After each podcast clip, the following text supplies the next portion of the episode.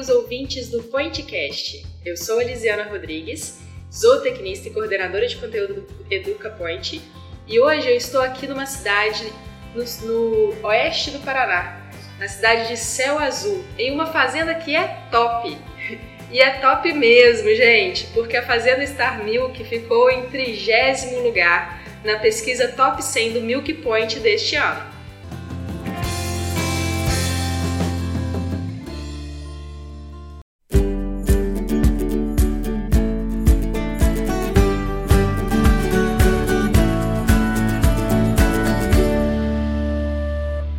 Eu estou tendo o prazer de conhecer pessoalmente essa fazenda e falar aqui com o nosso convidado para o nosso podcast, o Sandro, Sandro Wieszneski. Isso mesmo. Ih, vou, vamos ter que repetir esse sobrenome. Já pegou o jeito. Já peguei jeito. É, então, o Sandro, que é médico veterinário, sócio e gerente na área de leite da Star Milk, vai contar um pouquinho pra gente sobre o sucesso dessa fazenda.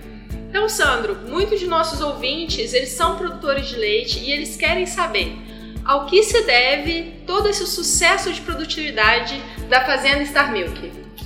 Bom, primeiro quero uh, agradecer o convite de vocês, de eu estar, de eu, de eu estar participando junto com vocês. É, é, muito gratificante e é bacana a gente estar dentro da nossa área, né? Com todos os ouvintes aí. Mas, uh, na verdade, a, a Star Milk busca um sucesso todos os dias. É, ele não chegou ao fim, teve, nunca teve um começo, porque o sucesso a gente tem que buscar todos os dias, a felicidade a gente tem que buscar todos os dias. A fazenda nasceu há um bom tempo atrás, é, como toda e qualquer fazenda que nasce. Aliás, essa propriedade já existia, pertencente ao Marinho e ao seu Ibrahim, e a gente veio juntar-se a eles num sonho, numa visão em 99. E durante todo esse período, vários desafios aconteceram. Mas hoje o que nós estamos buscando e o que a gente está conseguindo desse sucesso veio basicamente algumas palavras que está correlacionada a todas as pessoas, que é você ter persistência, é você ter clareza daquilo que você quer, daquilo que você realmente está buscando, é você ter um sonho, correr atrás desse sonho. E é isso que ao longo do tempo, ao longo de todo esse tempo, ao longo desses 20 anos que nós estamos juntos formando a Star Milk, a gente, a gente veio buscando. E não parou por aí a gente busca isso todos os dias, busca um desafio novo, busca uma melhoria contínua, busca melhorar cada dia um pouquinho. Em nenhum dos momentos da Star Milk a gente conseguiu aumentar a média de um ano para o outro, por exemplo, das vacas, em 10 litros de leite, em 5 litros de leite, em 3 litros de leite. A gente veio ao longo do tempo aumentando isso gradativamente, dando cada passinho por sua vez, tendo uma melhoria contínua, sendo persistente, tendo uma clareza dos objetivos que a gente gostaria de alcançar. E isso fez com que, no ponto que nós estamos hoje, a fazenda conta-se uma certa estabilidade. Isso é gratificante, mas principalmente essa fazenda ter sucessão. Esse é um sucesso que a gente vem buscando ao longo do tempo. Se não a sucessão dos filhos, sucessão de pessoas que queiram tocar e continuar o nosso negócio. Isso realmente é gratificante para nós. Bacana, Sandro. Bacana. A gente teve a oportunidade, né, de conhecer a estrutura da fazenda, conhecer o pessoal e a gente vê que todos os funcionários eles realmente estão sempre muito engajados. É, a gente teve a oportunidade de conversar com o seu Marinho também, ele contou toda a história é, desde lá do início, né, do pai dele, é, a parceria que vocês fizeram, o encontro é, de novos parceiros, né, e como que tudo deu certo. Mas é claro que deu muito certo hoje, mas se a gente voltar lá nos detalhezinhos, a gente vê que são muitos os desafios, né? Na área de leite, é todo dia é uma, uma batalha, um desafio novo que você tem que enfrentar. Me conta, Sandro, teve, tiveram muitos desafios? Teve algum que você possa contar pra gente é, que tenha tido, um, que foi um grande desafio, mas que vocês tenham tido, achado uma ferramenta para superar possa ser de exemplo para os nossos ouvintes, pode servir de inspiração para os nossos ouvintes? Foram vários, né? Mas vamos escolher um. vamos escolher um. vamos escolher um. Mas olha só, um dos que mais marcou a fazenda inteira, como, e, principalmente eu na, na condição de gerente é, do negócio, foi de que eu sempre vim de uma atividade extremamente familiar. Sendo assim, é, trabalhávamos pouca gente, o pai, a mãe, eu, o Marinho também já tinha uma atividade que não era familiar. No início foi, mas quando eu cheguei aqui ele já tinha algumas pessoas, mas com o tamanho que foi tendo a nossa atividade, com o aumento de produção, com o aumento do número de animais, a gente teve que incorporar a nossa atividade várias, várias pessoas, sejam elas colaboradores e sejam elas técnicos que nos auxiliaram. E isso foi o ponto mais difícil. Foi a gente fazer essa transição de uma atividade familiar que era tocada com sentimento, que até hoje é, né? Dono tem sentimento, né?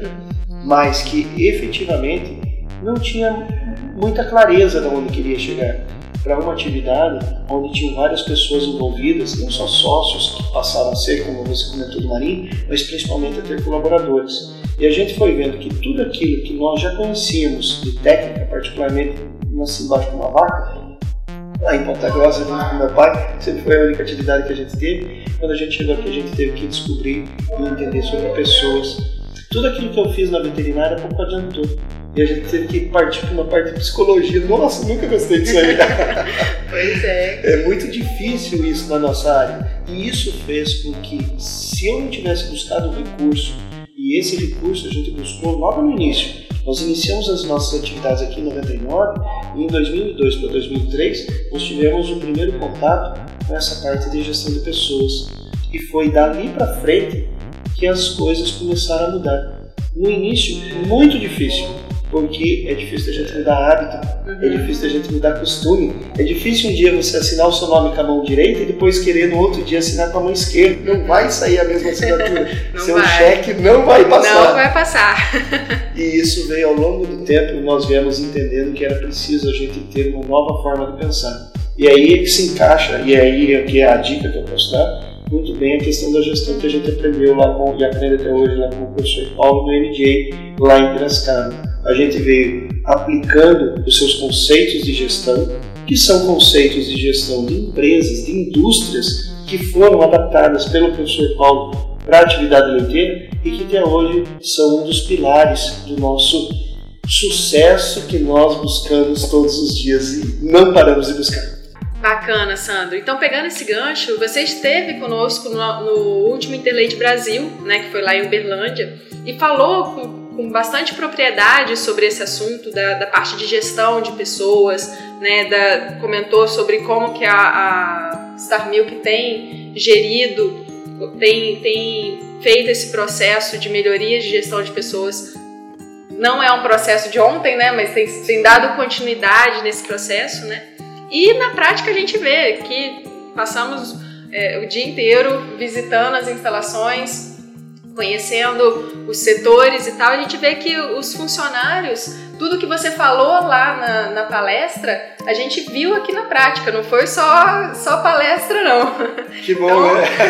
é, então a gente pôde presenciar, ver que realmente o trabalho ocorre de maneira bastante tranquila e eficiente dentro da fazenda.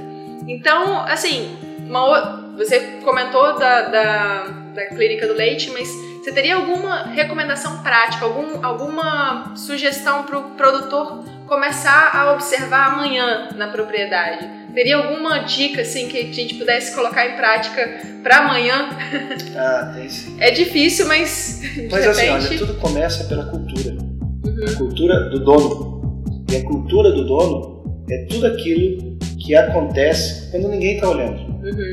O que acontece dentro da sua fazenda dentro da sua propriedade, dentro do seu negócio, quando ninguém está olhando.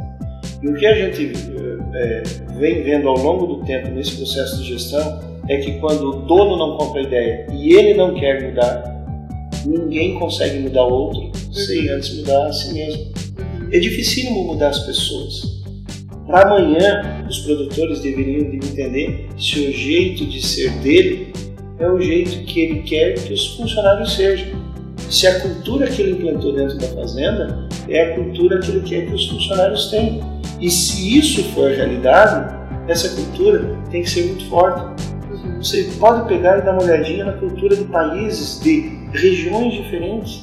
Pega a cultura dos japoneses contra a cultura dos brasileiros, uhum. contra a cultura dos americanos. Ninguém precisa dizer como é para fazer as coisas Isso vem do interior. É aquilo que acontece quando ninguém está vendo. Uhum. Então, o primeiro ponto que eu diria é: o proprietário tem que querer. Ele tem que sentir uma dor. Ele tem que querer a mudança primeiro dentro dele. Depois, se essa mudança acontecer dentro dele, da cultura, do jeito de ser dele, ele vai conseguir transmitir isso para os funcionários. Nenhum caminho é só de rosa. Vai ter um monte de espinho no meio desse caminho. Vão ter pessoas boas saindo da atividade. Vão ter funcionários que você não imaginaria que ia perder e que acaba perdendo. Mas o que é mais importante é que a sua cultura fique em cada um dos seus funcionários. Quando isso acontece, eles entendem que o negócio passa a ser deles, muito mais deles do que do próprio dono.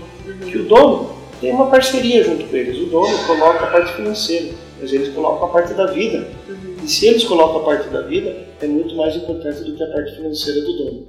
A hora que todo funcionário começar a tocar no negócio como seu, as coisas acontecem. Quando a gente fala assim, parece meio top, mas isso não é algo que acontece do dia para noite. É muita conversa, é muito entendimento, é muita noite sem dormir, tentando entender por que, que as pessoas fazem o que fazem, por que você faz o que faz, não concordando, concordando e principalmente parando de achar culpados. Essa é uma outra dica importante. Enquanto a gente procurar culpados dentro da nossa atividade, vocês podem ter certeza que a gente vai achar. Toda vez que a gente achar o culpado, a gente não melhora o processo. A gente procura trocar as pessoas. Cada vez que trocar a pessoa dentro de uma atividade de leite, a gente tem um tempo muito maior para aquele processo que estava sendo realizado daquela maneira, volta a ser realizado com constância. Esse é uma das grandes marcas que a Starlink tem, constância nos processos. Ótimo, Sandro. Realmente é um, é um desafio, mas é algo que tem que ser feito, né? O processo de autoconhecimento, ele é fundamental para poder tomar os próximos passos. Exato. Bacana, gostei da dica. Bom, Sandro, para finalizar, é, a gente sabe que a Star Milk inaugurou agora, deu um passo bastante interessante, é, inaugurando o seu laticínio, seu próprio laticínio. Então, é, ainda, é um, ainda é um projeto que está no início, né, tem menos de dois meses que foi inaugurado, né, mas tem perspectiva, tem expectativa de um rápido crescimento.